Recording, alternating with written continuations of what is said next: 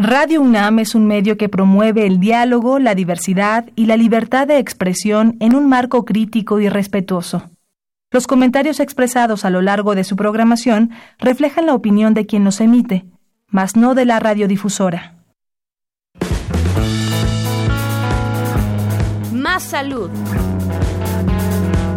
Radio UNAM y la Facultad de Medicina presentan Más saludable, más sexualidad más mente, más veraz, más confiable, más UNAM. www.massaludfacmed.unam.mx Coordinación de Comunicación Social.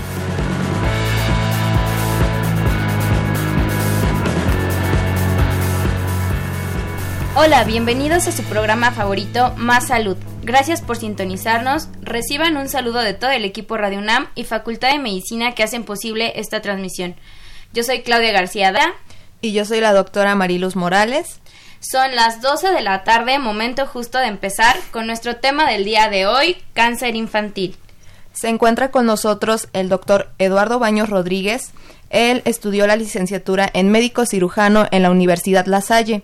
Tiene una especialidad en pediatría con subespecialidad en oncología por el Centro Médico Nacional 20 de noviembre. También él se encuentra actualmente como médico adscrito en el mencionado hospital, Centro Médico Nacional 20 de noviembre del ISTE, y es director de la campaña de detección oportuna en cáncer infantil. Bienvenido, doctor. Buenas tardes. Buenas tardes. Muchas gracias por la invitación. Muy bien, les recordamos los teléfonos de cabina, son el 55 36 89 89 con dos líneas y el 01800 505 26 88 en los cuales pueden escribirnos, hacernos comentarios, dejarnos sus preguntas si tienen una duda acerca del tema, pues esperamos todas todas sus preguntas. Vamos a una cápsula y regresamos.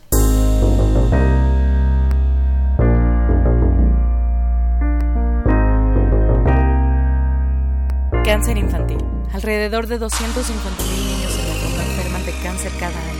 El 80% de ellos no son diagnosticados o no tienen acceso al tratamiento adecuado, produciéndose por esta causa muertes innecesarias. De aquellos que tienen acceso al tratamiento, la necesidad de rehabilitación y por periodos prolongados no es adecuadamente reconocida. La mayoría de los niños en países en desarrollo no tienen acceso a esos derechos básicos.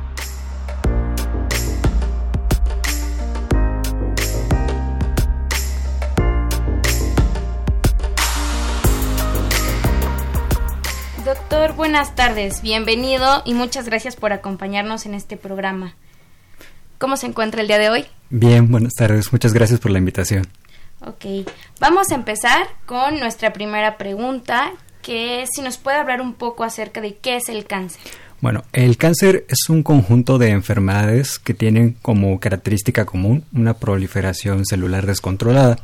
Este se va a dar en dos partes eh, principalmente. Uno, una proliferación de las células, como la mencioné, de forma descontrolada, a lo que se denomina tumor. Y segundo, la capacidad de este tumor de invadir y de dar eh, diseminación e infiltrar otros tejidos y otros órganos adyacentes a lo que se denomina metástasis. Es decir, nuestro cuerpo de forma normal va a tener un proceso de producción de células de forma normal, las cuales se van a replicar. Una vez que estas células van a envejecer o que pierden su función, van a morirse pero en el cáncer esta función se descontrola. Entonces eh, inicia una proliferación de estas células de una forma descontrolada y estas células una vez que ya están dañadas o que están viejas no se mueren, no desaparecen, al contrario, se siguen produciendo más células con esta información dañada y es a lo que se denominamos cáncer. ¿Nos podría definir entonces qué es el cáncer infantil? el cáncer infantil son estas enfermedades que se presentan en niños menores de 18 años de edad. Los vamos a dividir desde este punto de vista de epidemiología en dos grandes grupos, aquellos cánceres que se van a presentar en los niños de 0 a 14 años y el otro grupo que va a los pacientes de 15 a 18 años de edad. Okay. Entonces podemos hablar de que hay un cáncer eh, en niños y un cáncer en adolescentes.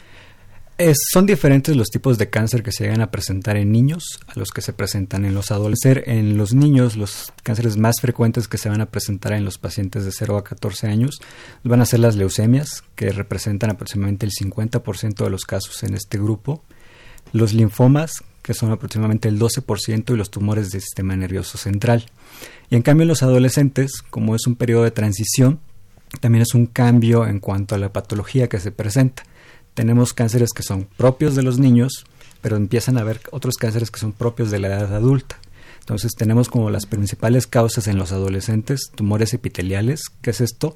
Tumores de ovario, tumores de tiroides, tumores de mama también, cáncer de mama también se presentan más en este grupo, igual los linfomas y los tumores del sistema nervioso central.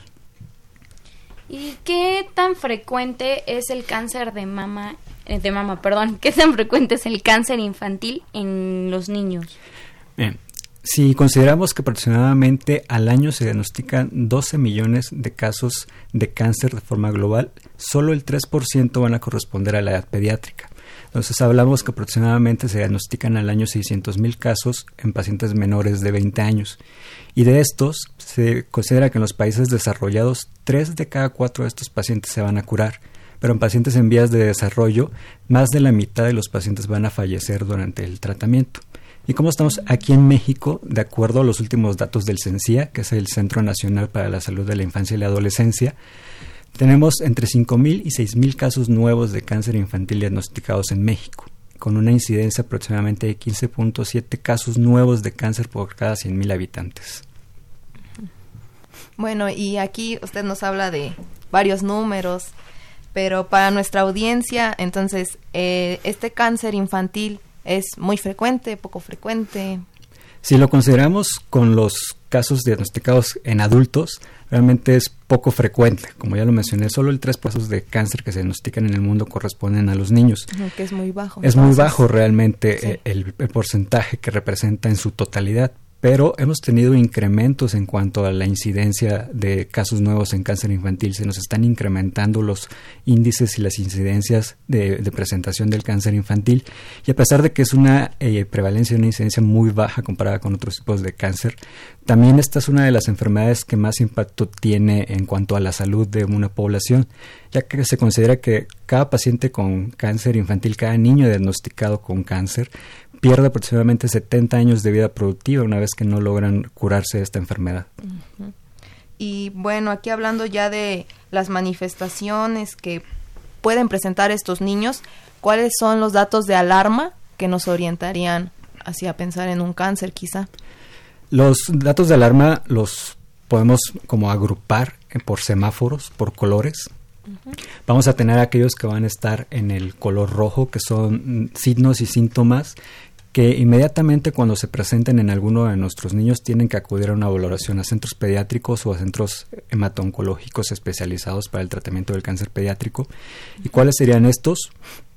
Pues sería la presencia de fiebre, una fiebre que tenga más de siete días de evolución sin una causa aparente, es decir, que no esté relacionada a algún proceso de infección o que se hayan descartado otras posibilidades de causas de fiebres como algunas alteraciones inmunológicas o reumatológicas. Entonces, un niño que tiene más de siete días con fiebre es un niño que hay que valorar y que descartar un proceso de cáncer.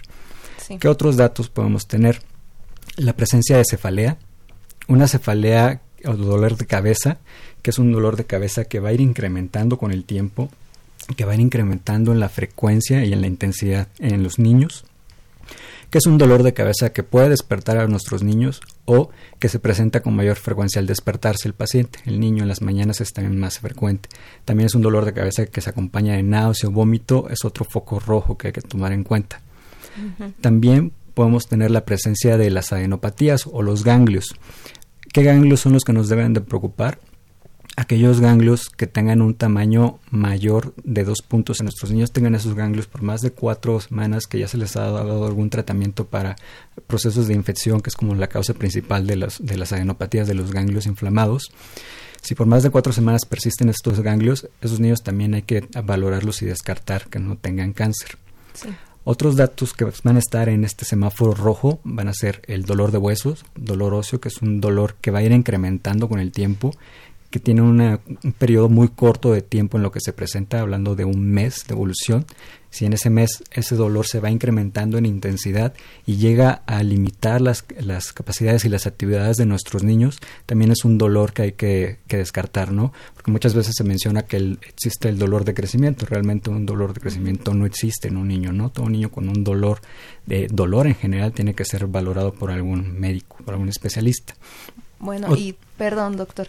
Entonces, todas estas manifestaciones que usted nos dice, el dolor de cabeza, el dolor de huesos, tiene que ser por un tiempo prolongado, ¿no? O sea, no con que sea quizá algunos días, como en una, un resfriado común, este, tiene que ser por un tiempo más. Sí, claro, un tiempo más prolongado, como les comentaba, este, pues en cuanto a la fiebre, más de siete días, en cuanto a los ganglios, que sean más de cuatro semanas, el dolor, que sea un dolor persistente de hueso por más de un mes, o el dolor de cabeza que comentaba también que sea por un tiempo prolongado, estamos hablando más de un mes de evolución, o que inclusive los periodos de dolor de cabeza sean en tiempos cortos, ¿no? que sean muy persistentes. El dolor de cabeza es un dolor de cabeza que hay que estudiar en nuestros pacientes. Sí, para no confundirnos, porque a lo mejor alguien va a llegar, una mamá, y nos va a decir, es que mi hijo le duele la cabeza. Sí, claro, porque igual está la cefalea migrañosa, o sea que es poco frecuente en los niños, pero puede presentarse, ¿no? Cefaleas tensionales en las actividades también, pero si tiene estas características que mencioné, que es eh, que despierte a los pacientes, o sea, un dolor de cabeza que es tan intenso que los llega a despertar, o que se va incrementando con el tiempo, o que los periodos entre cada dolor de cabeza son más cortos, o que se acompaña de náusea, vómito o de alteraciones en la visión, o sea, visión borrosa visión doble, es una cefalea que hay que estudiar, un dolor de cabeza que hay que estudiar.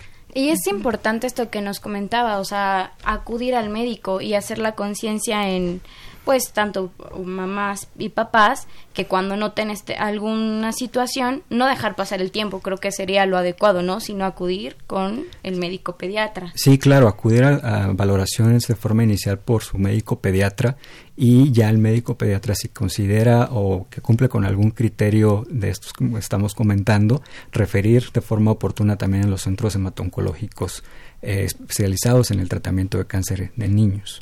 Bueno, retomando esto que nos decía del semáforo eh, del alarma, ¿nos podría comentar más? Sí, claro. Otros datos que podemos tener en este, eh, en, este color rojo, en este foco rojo, que son de valoraciones prontas, son la presencia de petequias, que son las petequias, son puntitos morados que van a salir en la piel.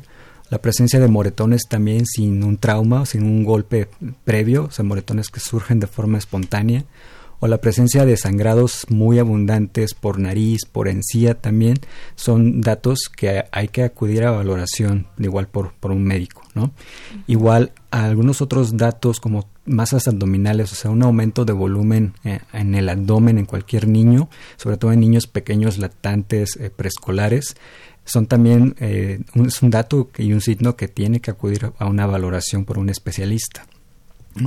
También tenemos todos los aumentos de volumen en alguna otra parte del cuerpo que no tengan datos de inflamación, o sea, que no tengan cambios de coloración, que no estén calientes o que duelan. Si, si presentamos estos aumentos de volumen, también es un aumento de volumen que hay que valorar, ¿no? porque pueden ser datos también sugestivos de un cáncer. Y también dentro de este foco rojo podemos tener algunas otras alteraciones neurológicas. Por ejemplo, aquellos pacientes que tienen crisis convulsivas, crisis convulsivas que no estén asociadas a fiebre o que sean convulsiones en niños que se conocen previamente sanos o que no tienen una, una enfermedad neurológica conocida, también es un paciente que tenemos que descartar un tumor cerebral. También dentro de lo neurológico, todo aquel paciente que tenga una pérdida de movilidad de una extremidad o disminución de la fuerza de una extremidad o disminución de la fuerza de un hemicuerpo, también es un niño que hay que, valorar y descartar que no sea secundario a algún proceso de cáncer. también algunos otros datos que pueda haber es aquellos pacientes que tengan asimetrías faciales, que tengan parálisis facial, que tengan el ojito caído, la desviación del labio, son niños que también hay que tomar en cuenta para hacer una valoración y descartar algún proceso oncológico. Muy bien, doctor y otros datos menos, o sea, que no estén en el foco rojo, pero que también nos... En el cual estos que presenten, los pacientes que presenten estos datos de, foco amarillo pueden acudir de forma inicial con su médico de primer contacto, estamos hablando de un médico familiar o pediatra, y serían pérdida de peso en los últimos tres meses, aquel paciente que tenga fatiga, que se sienta muy cansado, con astenia, o sea, que no tenga ganas de hacer sus actividades que normalmente hacía en, un periodo de, de, tres meses también, o aquel paciente que tenga también diaforesis, o sea, que sude mucho por las noches, sin una causa aparente, o sea, que sea una fiebre, que no, una eh, sudoración que no se asocia a fiebre, también entraría dentro de este foco amarillo.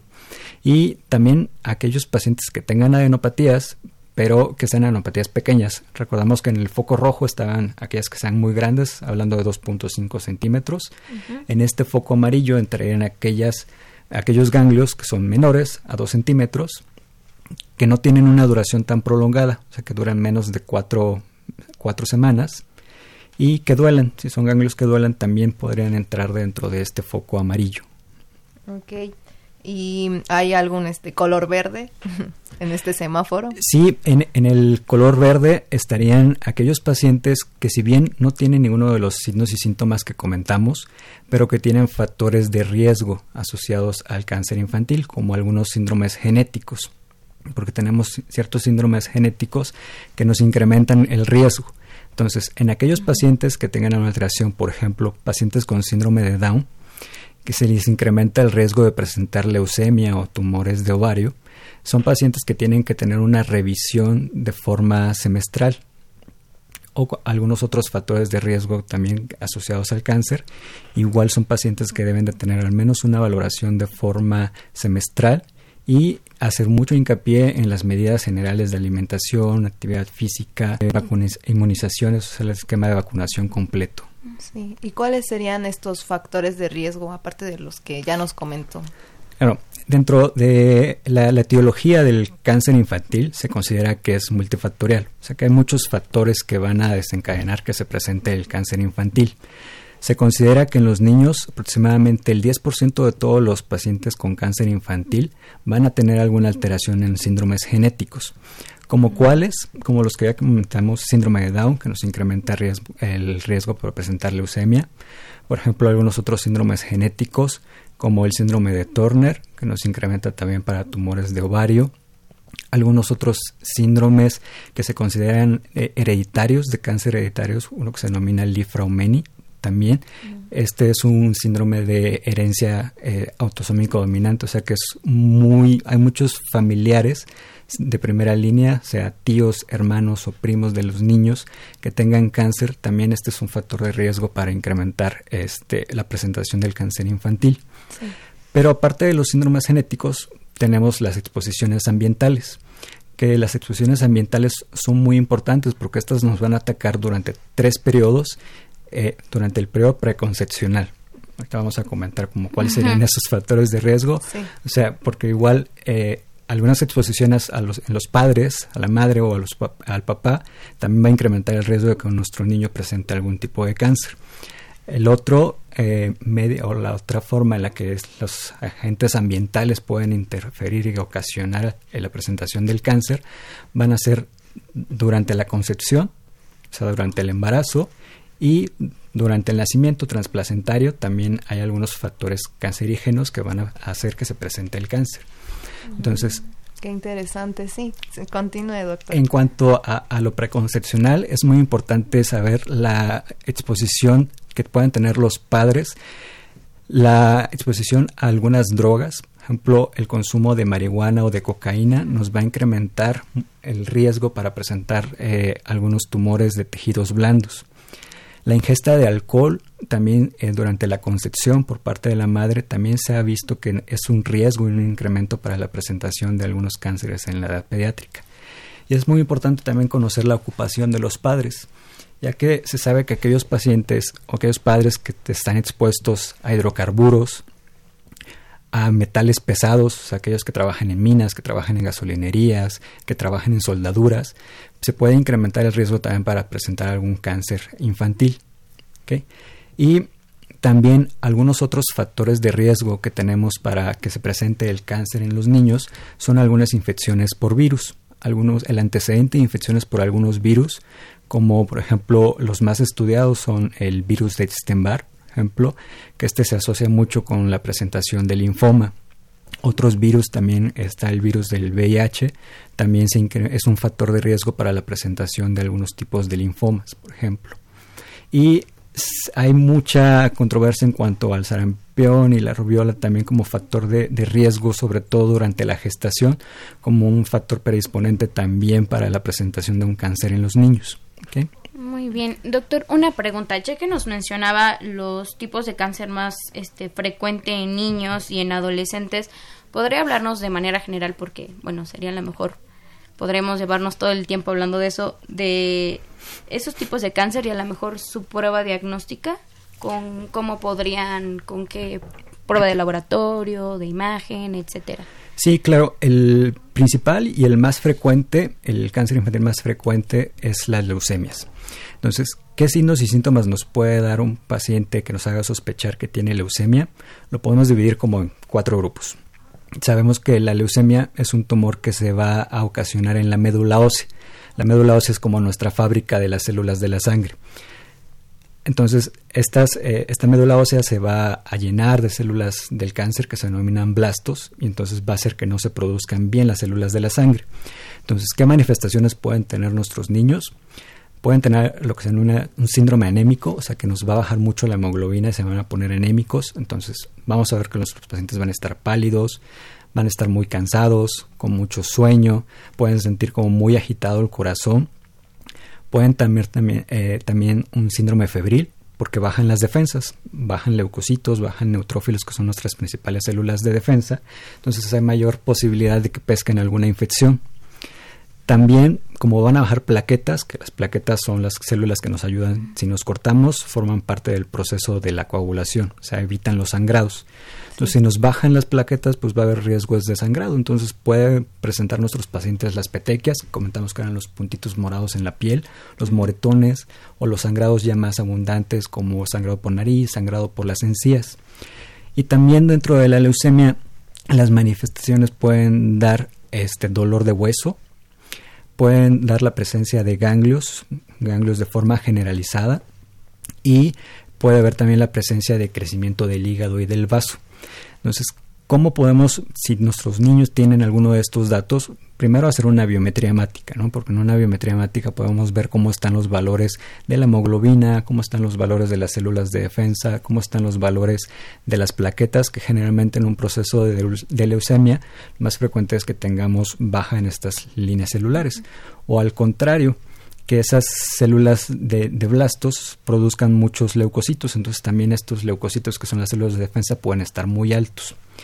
Y si tenemos alguna alteración de estas en la biometría hemática más el cuadro clínico de nuestro paciente, nosotros como oncólogos o los hematólogos, la valoración y para poder establecer el diagnóstico de una leucemia sería a través de algo que se llama aspirado de médula ósea, consiste generalmente en dar un piquetito, un piquete en el hueso de la cadera para sacar precisamente una muestra de esta médula ósea para ver realmente cómo está la fábrica de estas células de sangre, ¿no? Si hay los blastos, que son las células malas de la leucemia, ahí es como establecemos el diagnóstico de leucemia. Ah, entonces, usted nos está diciendo que se necesitan las manifestaciones clínicas, eh, un estudio de laboratorio para pensar solamente en un tipo de cáncer, pero para hacer el diagnóstico ya es con este aspirado que usted nos comenta. Sí, claro, eh, porque inclusive en la misma biometría hemática muchas veces se hacen lo que se llama una frotis, que es como hacer un pequeño ruido de una gota de, la sangre que sacamos del paciente. Como frotar. Exacto, como frotar en un pedazo de, cristal, en una laminilla, y esas, eh, como se observan en el microscopio, en algunas ocasiones ya podemos ver estas células malas blastos desde la misma sangre periférica del paciente. Pero el estudio confirmatorio y lo ideal es hacer un aspirado de médula ósea en el caso de leucemias. ¿Cuál sería el tratamiento para una leucemia? El tratamiento para las leucemias consiste en quimioterapia. quimioterapia que son medicamentos que se administran por la vena. Son tratamientos que van hasta dos años aproximadamente de tratamiento de quimioterapia. En muy raras ocasiones, eh, cuando estas células también de la leucemia de los blastos se van al cerebro, se puede dar otro tipo de tratamiento que se denomina radioterapia, que es como un complemento, pero en forma global el tratamiento ideal para las leucemias es a través de quimioterapia. Es una quimioterapia que es en un inicio muy intensa, que se da de forma semanal hasta completar dos años de tratamiento en casos de leucemia. por ejemplo, ¿existe un riesgo de que los pacientes adolescentes tiendan a abandonar el tratamiento o se rehúsen a tomarlo? Sí, los adolescentes son un grupo muy especial y un grupo muy diferente, porque como comentamos, está esta transición eh, en cuanto a, que ya no son niños, ya no se sienten niños, pero tampoco son adultos y se empiezan a sentir adultos. Entonces es cuando tenemos nuestro mayor porcentaje de abandono. Se tenían que cifras aproximadamente para el año 2000, hasta 30% de los pacientes adolescentes abandonaban el tratamiento. Actualmente, y afortunadamente, esta cifra se ha reducido a menos del 4%, tasas entre 4 a 10%. O sea, es una tasa que ha bajado, pero sigue siendo una tasa muy alta si la comparamos con otros países. Sí, claro. ¿Y cuáles son las principales causas o lo que conlleva al abandono de tratamiento? Uno es la percepción misma que tiene el adolescente de sí mismo, ¿no? Muchos adolescentes tienen ese sentimiento como de inmortalidad, de no me va a pasar nada, yo no estoy enfermo, yo no me voy a enfermar. Entonces retrasan mucho en explicarle a los papás o decirle a los papás acerca de su sintomatología, ¿no? Y entonces generalmente ya cuando dicen es cuando ya están en un estado avanzado de la enfermedad. Entonces cuando ya llegan en estados avanzados eso nos conlleva a tener que dar tratamientos más intensos. Entonces esa es una causa de abandono, los tratamientos intensos que se dan porque se sienten mal, porque se sienten como náusea, vómito. Otro es que los tratamientos mismos eh, interfieren con su vida cotidiana, ¿no? Son adolescentes que tienen que estar, uno, cumplir sus actividades en la escuela, cumplir sus, compromisos sociales y, ¿por qué no?, en algunos casos laborales inclusive también, ¿no? Entonces muchas veces todo esto interfiere en que ellos sigan y lleven adecuadamente su tratamiento. Entonces esa es otra causa también de abandono. También porque muchos de los tratamientos que se pueden ofrecer no solo es con quimioterapia, sino se ofrecen cirugías. Entonces, también hay este cambio en la composición corporal que sufren nuestros adolescentes, ¿no? Imagínense procesos de cirugía, algunos adolescentes que tengan, por ejemplo, un tumor en hueso en, una pierna y que es un exacto, que es un adolescente que juega fútbol, que juega básquetbol y que le digas, "¿Sabes qué? Te tengo que cortar tu pierna." Entonces, cuando se ofrecen estas alternativas quirúrgicas es cuando muchas veces se abandonan los tratamientos, ¿no? O como se tienen que hacer cirugías para quitar el tumor, pues quedan con las cicatrices. Entonces, muchas veces también los procesos de cirugía hacen que se abandone el tratamiento. O durante la quimioterapia, imagínense los adolescentes que empiezan, que somos muy vanidosos, que empezamos pues que la novia, el novio, está en tratamientos con quimioterapia y empieza a caérseles el cabello, a caerse las cejas. Entonces también eso los conlleva, ¿no? Porque se incrementa mucho el índice de depresión en los adolescentes. Entonces esto también es otro factor que conlleva que haya tasas altas de abandono. Y también porque está esa transición, como comentábamos, ¿no? Entre algunos centros hospitalarios el tratamiento para el cáncer de los niños es hasta los 16 años. Entonces, pueden iniciar su tratamiento en un hospital pediátrico, pero a la hora que tienen que ser referidos al hospital de adultos, se pueden perder ahí, pueden perder su seguimiento, ¿no? Entonces, esa es, por eso es una etapa muy, muy complicada y las tasas de abandono tan altas que se presentan. Nos comentaba que hay una reducción de, de la tasa de abandono. ¿A qué cree que se deba que los pacientes ya no abandonen tanto la, las terapias o que haya reducido esa tasa de abandono? Bueno, eh, de forma general, porque se ha visto precisamente, como comentaba, que hay muchos índices de depresión, lo que tratamos es darles el apoyo psicosocial, ¿no? Un apoyo psicológico, apoyo social, apoyo emocional, para que no se sientan solos y abandonados, ¿no? Porque muchas veces también no quieren expresar o no quieren comentar ciertas cosas con los papás, entonces el apoyo de psicología y de muchas otras áreas también es muy fundamental para esto, ¿no? Para ayudarlos a enfrentar el, el, trago tan amargo que estén pasando durante el tratamiento, ¿no? Y otra forma en la que podemos y en la que queremos impactar también es haciendo este tipo de, campañas de difusión de los signos y síntomas para que nos puedan llegar en estadios más tempranos, ¿no? Porque muchos de los adolescentes nos llegan en estados avanzados, ya con enfermedades muy diseminadas. Estamos hablando que casi el 70% llegan así. Entonces, si nosotros los diagnosticamos en una etapa temprana, estos tratamientos pueden ser menos agresivos, ¿no? Y eso también ha impactado mucho en, la disminución en las tasas de abandono.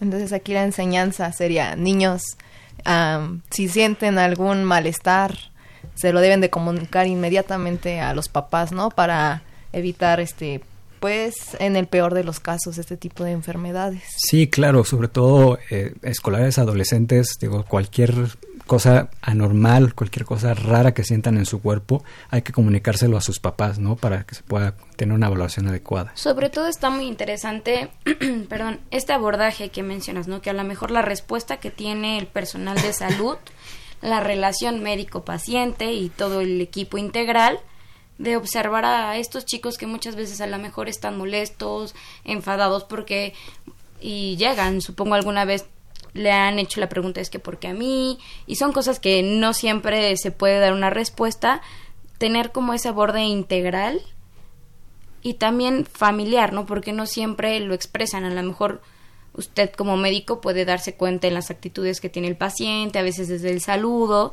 pero por ejemplo, para los papás existe también, no sé, algún proyecto o alguna recomendación en el que se les enseñe o también se les ayude a abordar pues este proceso tan difícil que sería un cáncer en un niño.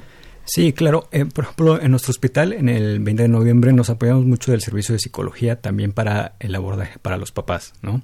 Porque, como bien lo mencionas, o sea, no es una unidad, ¿no? No es solo el adolescente o el niño con cáncer, sino es toda la familia y ver todas esas redes de apoyo, ¿no? Ver a, a, través de trabajo social en qué forma se les puede apoyar a los familiares, ese apoyo psicológico y emocional también para los familiares, ¿no? Porque es muy importante que los pacientes tengan esas redes adecuadas. Bueno, doctor, está muy interesante todo esto. Eh, ahorita les vamos a hacer una pequeña pausa, pero antes de ello les recordamos los teléfonos en cabina es el 55 36 89 89 con dos líneas y el 01 800 505 26 88. Vamos a hacer una breve pausa y continuamos.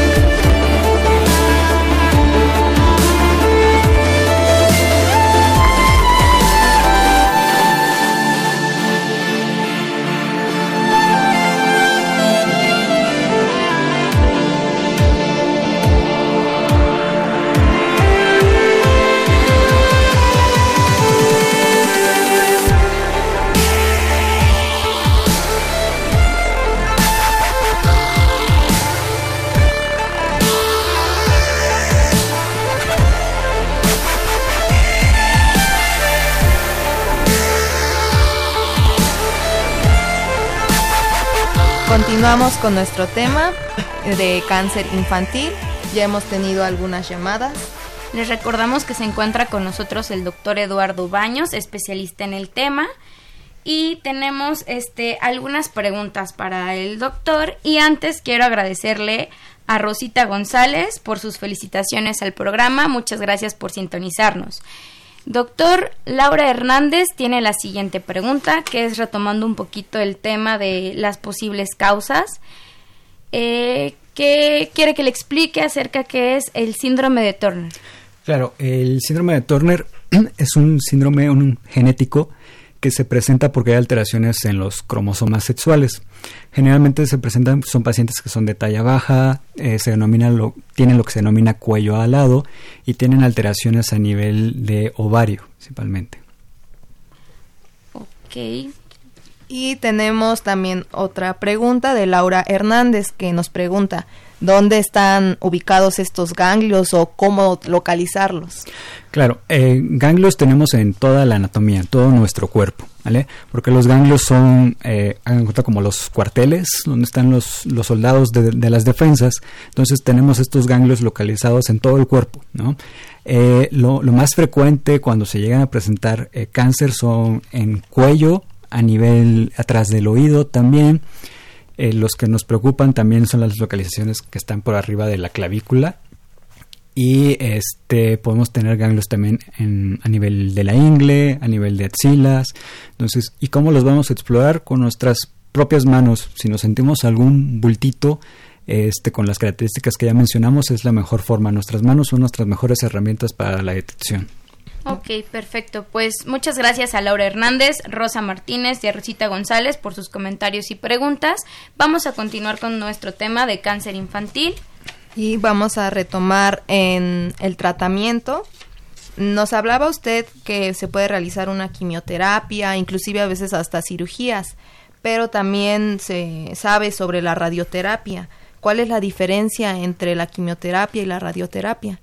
Claro, la quimioterapia son medicamentos que se van a aplicar a través de, la vena y el objetivo de la quimioterapia es atacar pues todo el cáncer que pueda haber en todo el cuerpo, ¿no? Atacar la enfermedad de forma sistémica, se denomina.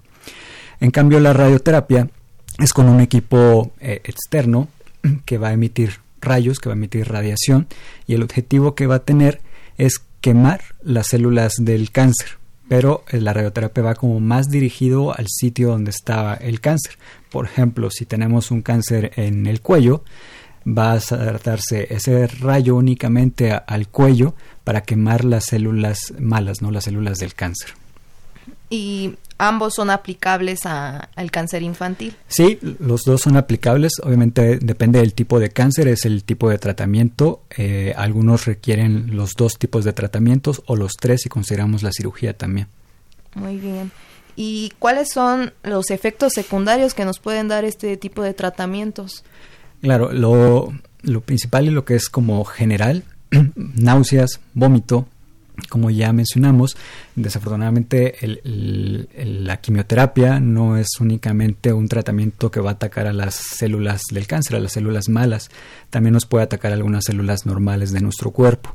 Entonces puede haber caída de cabello, puede haber caída de cejas, puede haber algo que se llama mucositis, que es como si nos salieran fuegos o ulceritas en, la boca.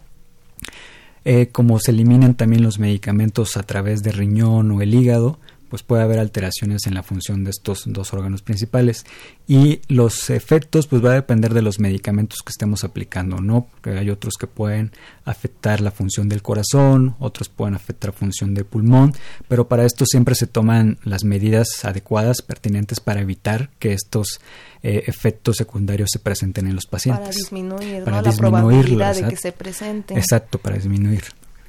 Los niños con cáncer infantil pueden este, llegar a, continuar con su esquema de vacunación normal o se suspende. Durante el tratamiento de quimioterapia se aconseja suspender las, las vacunas. Las, algunas vacunas que sí se pueden aplicar son, por ejemplo, la vacuna de la influenza, esa sí se sugiere durante todas las campañas de vacunación. El resto de las vacunas preferimos eh, no aplicarlas. ¿Por qué?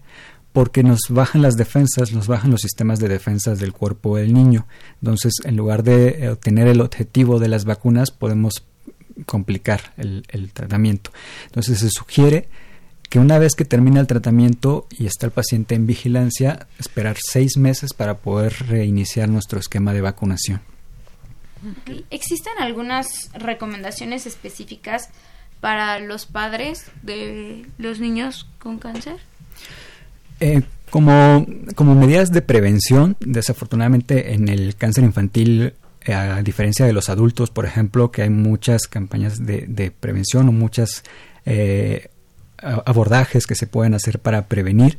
Como el, cáncer infantil tiene mucho componente genético, no se habla como tal de prevención, se habla más de detección oportuna y de diagnóstico precoz.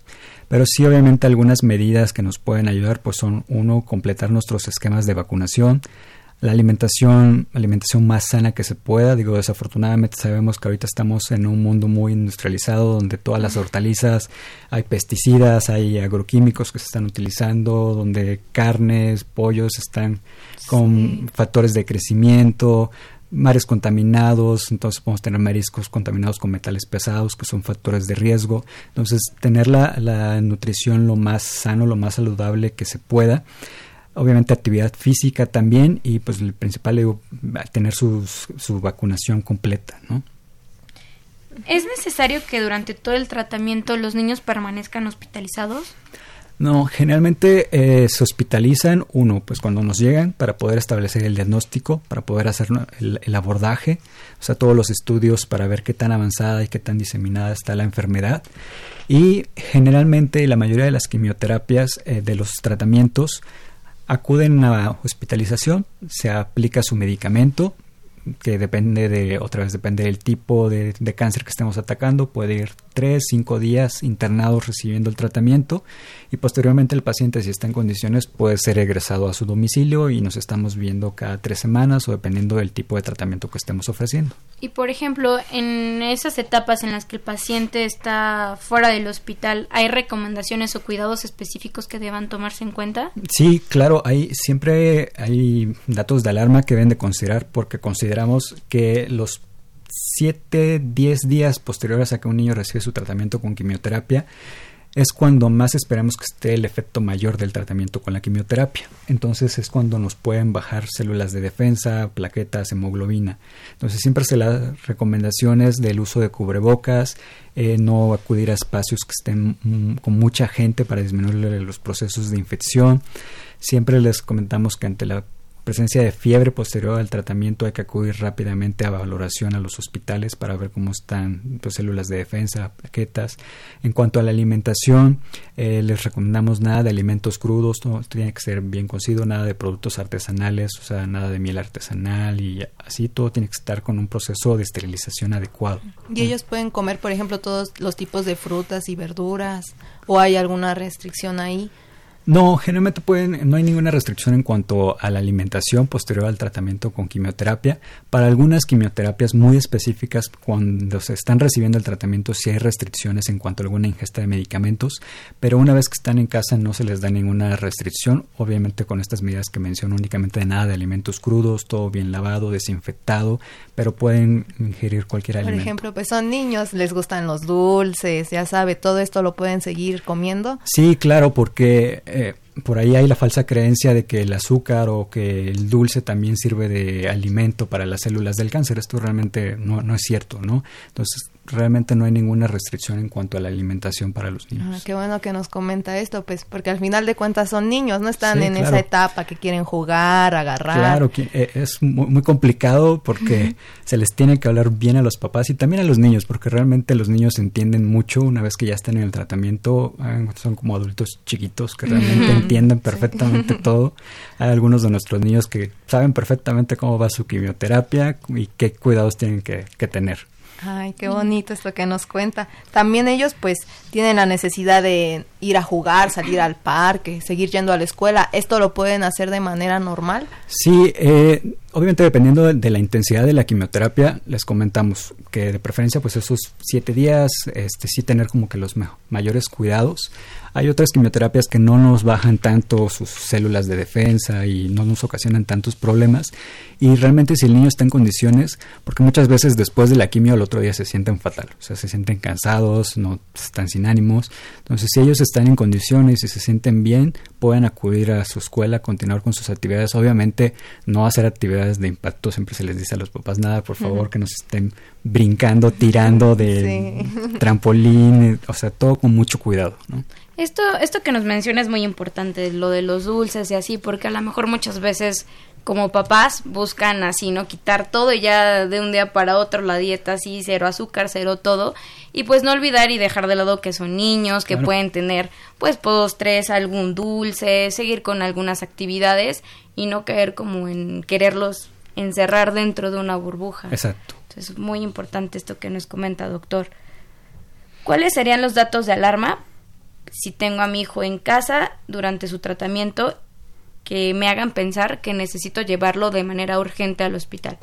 Ok, una vez que ya están en casa y posterior al tratamiento, es la presencia de fiebre, por ejemplo. Cualquier niño que recibe quimioterapia y tiene fiebre, hay que acudir ante el primer pico de fiebre, o sea, más de 38 grados, tiene que estar ya en el hospital para ser valorado. Si hay esta presencia de, petequias o de moretones que comentamos, otro dato de alarma, también hay que acudir. Si lo vemos que está muy cansado, muy fatigado, que no quiere hacer ninguna actividad, lo vemos muy pálido, también hay, que acudir. Igual si empezaran con dolor de estómago o con distensión, o sea que se inflame su pancita después de algunas quimioterapias, también es otro como dato de alarma en el cual hay que acudir inmediatamente a una revaloración. Sí, y respecto a esto, eh, también nos comentaba que uno de los cánceres más comunes en niños es la leucemia, ¿no? Sí. ¿Cuál es la complicación más frecuente de esta? En cuanto al tratamiento, eh, pues la complicación como el objetivo es erradicar, o sea, matar totalmente estas eh, células malas de la médula ósea, entonces tienen a, presentar baja de plaquetas, o sea, que le bajen mucho plaquetas y haya sangrados que es lo, más importante, sangrados que pueden ser inclusive sangrados en el cerebro de forma espontánea si las plaquetas están muy bajas y la presencia de infecciones no sobreagregadas por lo mismo que bajan defensas son como que las dos principales complicaciones que pueden llegar a presentar nuestros pacientes. Sí, tenerlos en cuenta, ¿no? Siempre que ya todo esto que nos mencionaba usted, todos estos datos de alarma, acudir inmediatamente y más en estos niñitos que son casos, digamos, especiales. Sí, claro, sí es. Por ejemplo, doctor, nos hablaba que el 80% de los pacientes tienen buen pronóstico, pero en el caso de los pacientes que desafortunadamente son terminales, ¿cuál es el abordaje que tienen para estos pequeñines? Ok, para aquellos pacientes que ya entran en una fase terminal, o sea, que no han respondido a los tratamientos con quimioterapia, que inclusive tenemos crecimiento del tumor o hay tumores nuevos, eh, ingresan a una unidad o a la clínica de cuidados paliativos. Cuidados paliativos y soporte, que el, objetivo de, este procedimiento, de esta continuación, es acompañar al niño y acompañar a los familiares en el proceso que va a desencadenar desafortunadamente en aquellos pacientes que no podemos salvar la muerte. Entonces, incluye una valoración por psicología, una valoración nutricional, porque inclusive en estados ya más avanzados los niños dejan de comer, entonces también se les da como algunas indicaciones a los padres de qué alimentos puedan llegar a recibir. Eh, control de dolor, que es lo más importante. Ningún niño en cuidados paliativos en una fase terminal debe de tener dolor, ninguno. Y comento el, el apoyo nuevamente eh, al familiar, ¿no? También es muy importante el apoyo de tanatología para los familiares, ¿no? Para poder afrontar este proceso de pérdida que van a presentar. ¿Eso de tanatología a qué se refiere? Eh, el tanatólogo es como el, especialista en, acompañamiento para superar las fases de duelo ante alguna pérdida, ¿no? Entonces, el tanatólogo, eh, eh, tanto con el niño como con los familiares, es ese apoyo y esa como esas herramientas, brindarle las herramientas para poder afrontar esta fase de duelo, esta fase de pérdida. ¿Se recomienda este algún tipo de tratamiento fisioterapéutico para el control del dolor de estos niños? Eh, para los pacientes que están en cuidados paliativos, como tal, no se eh, recomienda dependiendo del tipo de cáncer también, porque por ejemplo algunos que son de hueso, pues les limita mucho la, la función, ¿no? Por ejemplo, para aquellos tumores, pacientes, perdón, que tengan algún tumor en sistema nervioso central, o sea, en el cerebro, que dejan de moverse o que dejan de tener movilidad de piernas, brazos, a ellos sí también se les da un seguimiento por parte de fisioterapia, ¿no? Para que no hagan escaras, no hagan llagas, no se potrofien durante los tratamientos inclusive, porque no solo la fisioterapia para estos pacientes es en cuidados paliativos, es durante el tratamiento también para una vez que se pueda hacer la curación puedan ser reintegrados. Eh, ¿Conocerá las cifras de mortalidad que existen en México? Sí, eh, también de acuerdo a los últimos datos del CENCIA, los porcentajes de curación y de sobrevida global, o sea, de los pacientes que se curan a cinco años en México están en el 51%. Esto realmente es muy bajo si lo comparamos con otros países en los que las tasas de sobrevida están por arriba del 90%. O sea, en México 5 de cada 10 de nuestros niños no van a tener curación mientras que en otros países casi 9 de cada 10 pacientes que tienen cáncer se van a curar. ¿no? es una gran diferencia. Es, una gran diferencia y el, uno de los principales problemas de por qué estamos así, pues es porque, como comentaba, casi 70% de nuestros pacientes nos están llegando en estadios muy avanzados, o sea, se diagnostican de forma tardía y eso va a impactar mucho en la sobrevida global. Estamos hablando que tenemos tasas de mortalidad en México aproximadamente de 5.2 casos por cada 100.000 habitantes. Esto también está por arriba de lo que se reporta en algunos otros países, ¿no? Y el objetivo es también de, dar a conocer los datos del alarma de cáncer es llevar estas cifras de 50 hasta el 80 y por qué no llegar hasta el 90 como en los países desarrollados. Sí, y eso sería con medidas de prevención. Sí, claro, con las medidas de, dar a conocer los signos y síntomas para que se pueda detectar de forma temprana el que cáncer. Que los papás estén alertas. Estén alertas, claro. Además de, de estas medidas preventivas, ¿cree que haya otra otras causas o motivos o cambios que se puedan hacer que nos ayuden a disminuir esa, esa tasa de mortalidad? Pues lo, lo, más importante para disminuir las tasas de mortalidad es diagnóstico temprano. Entre más temprano pueda, podamos hacer el diagnóstico en nuestros pacientes, mayores posibilidades de éxito y de curación tenemos, ¿no? Y con esto, pues, ¿cómo lo vamos a lograr? Pues a capacitar a papás, a personal que está en contacto con los niños capacitar también a los médicos de primer contacto, ¿no? Porque también es otra parte de la educación hacia el personal médico para que también esté muy al pendiente, porque de nada serviría que el papá lo pueda llevar, pero si el médico no lo sospecha. Entonces tenemos que atacar los dos frentes, ¿no? Capacitar a familias, capacitar a médicos y obviamente mejorar nuestros sistemas de referencia también. O sea, la facilidad en que se pueda trasladar a un niño de un centro pediátrico donde no hay un oncólogo hacia un centro donde sí hay un oncólogo para que pueda recibir un tratamiento. Sí, el trabajo en conjunto, ¿no? Claro, el trabajo en equipo de los tres niveles de, atención de la salud. Y todo esto de prevención, de diagnóstico, ¿quién es el especialista indicado para tratar el cáncer infantil? Para el tratamiento, el oncólogo o hematólogo pediatra. ¿eh?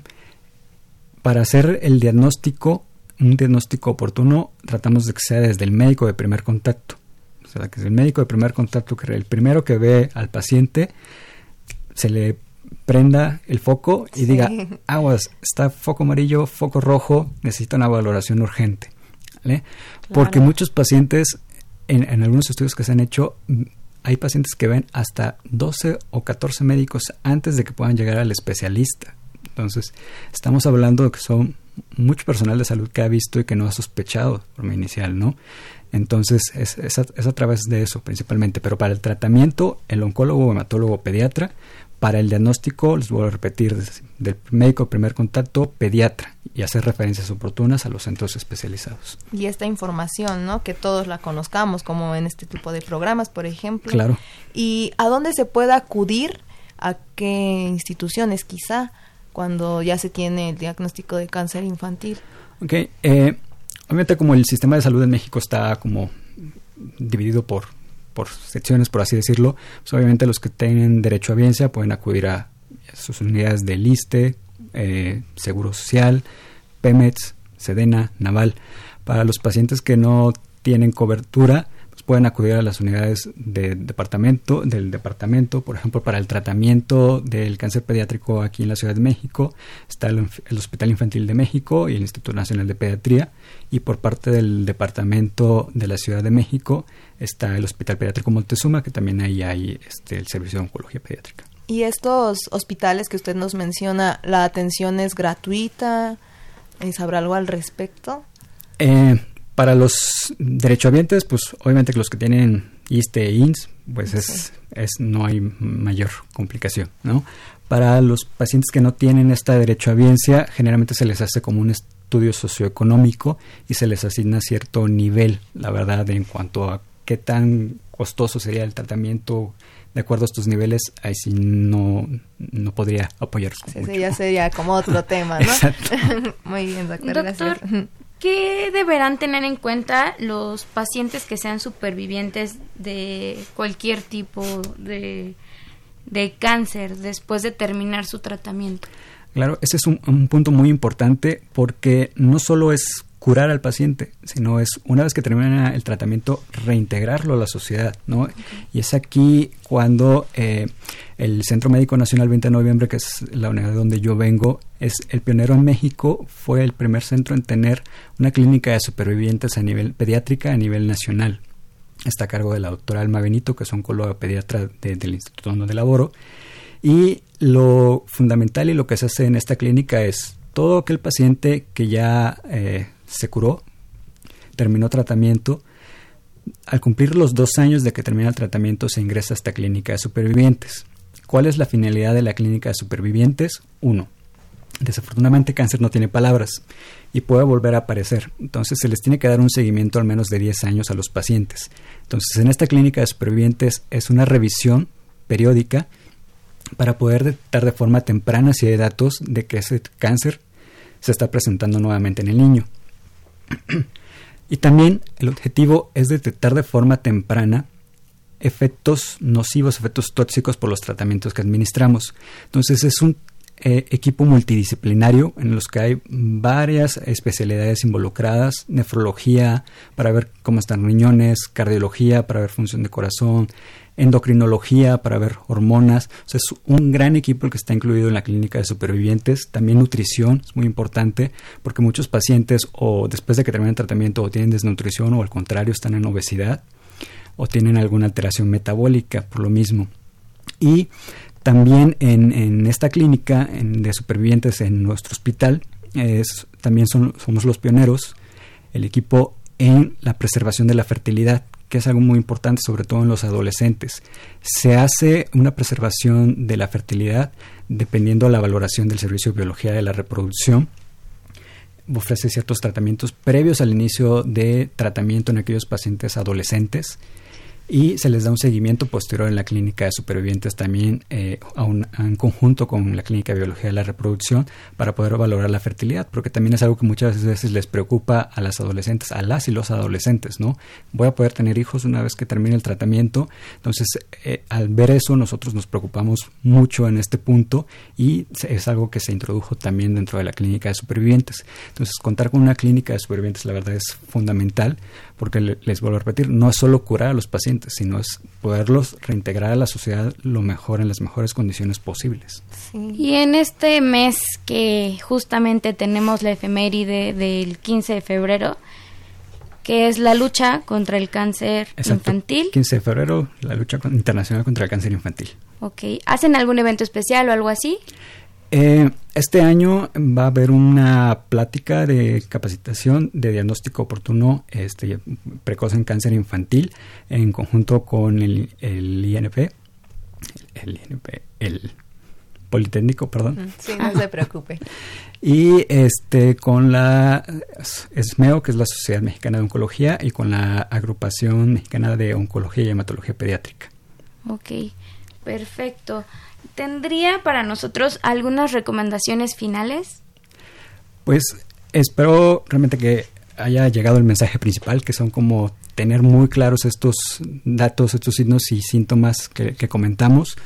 Uno, quitarnos el estigma de que nuestros niños no van a tener cáncer. O sea, desafortunadamente el cáncer sí se presenta en la edad pediátrica, aunque sea de baja frecuencia. Saber que existe. Saber que existe, saber cuáles son los signos y los síntomas de alarma. Y este, llevarlos de forma oportuna a una valoración para los pacientes. Ok, doctor, muchísimas gracias por haber estado con nosotros en este programa. Agradecemos mucho su participación y sobre todo por explicarnos acerca de este, de este tema que es muy importante para los papás. Este, yo soy Claudia. Yo soy Mariluz. Y bueno, les damos las gracias por habernos escuchado en este espacio al doctor. Muchas gracias. Hasta la próxima. Esta fue una coproducción de la Facultad de Medicina y Radio UNAM, a nombre del doctor Germán Fajardo Dolci, director de la Facultad de Medicina, doctora Irene Durante Montiel, secretaria general, licenciada Karen Corona Menés, coordinadora de comunicación social. En la producción, Erika Lamilla Santos. Voz de las cápsulas, Andrea Candy. Y en los controles, Socorro Montes. Gracias y que tengan una excelente tarde. Radio UNAM y la Facultad de Medicina presentaron Más Salud. Consulta nuestra revista www.massaludfacmed.unam.mx. Coordinación de Comunicación Social. Más UNAM.